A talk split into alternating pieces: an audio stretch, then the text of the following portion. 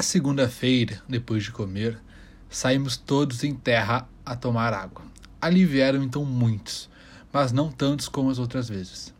Já muitos poucos traziam arcos, estiveram assim um pouco afastados de nós.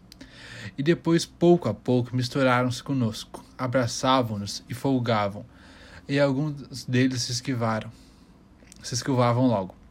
Ali dava alguns arcos por folhas de papel e por alguma carapucina velha, ou por qualquer coisa. Em tal maneira, isto se passou que bem vinte ou trinta pessoas das nossas se foram com eles, onde outros muitos estavam com moças e mulheres, e trouxeram de lá muitos arcos e barretas de penas de aves, delas verdes e deles amarelos, dos quais creio o capitão há de mandar a mostra a vossa alteza.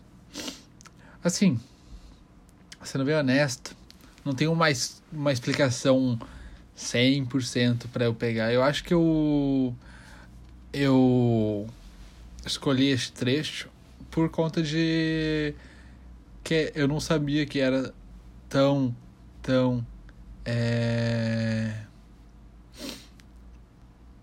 sei lá diziam que os índios eles eram meio meio mais mais devagar e pensavam um pouco e aí nesse trecho a gente vê que é verdade é... não que eles pensavam um pouco, né? Mas eles davam um pouco, muito valor a coisas que não eram tão, tão grandes. Mas não falando mal do, dos índios, né? Afinal, viemos deles. Alguns de português, alguns de índio. E... Ou da junção deles. Então eu acho que foi isso. Não teve um, um motivo 100% coerente que faça com que eu tenha escolhido isso. Mas eu achei interessante e eu queria fazer a leitura.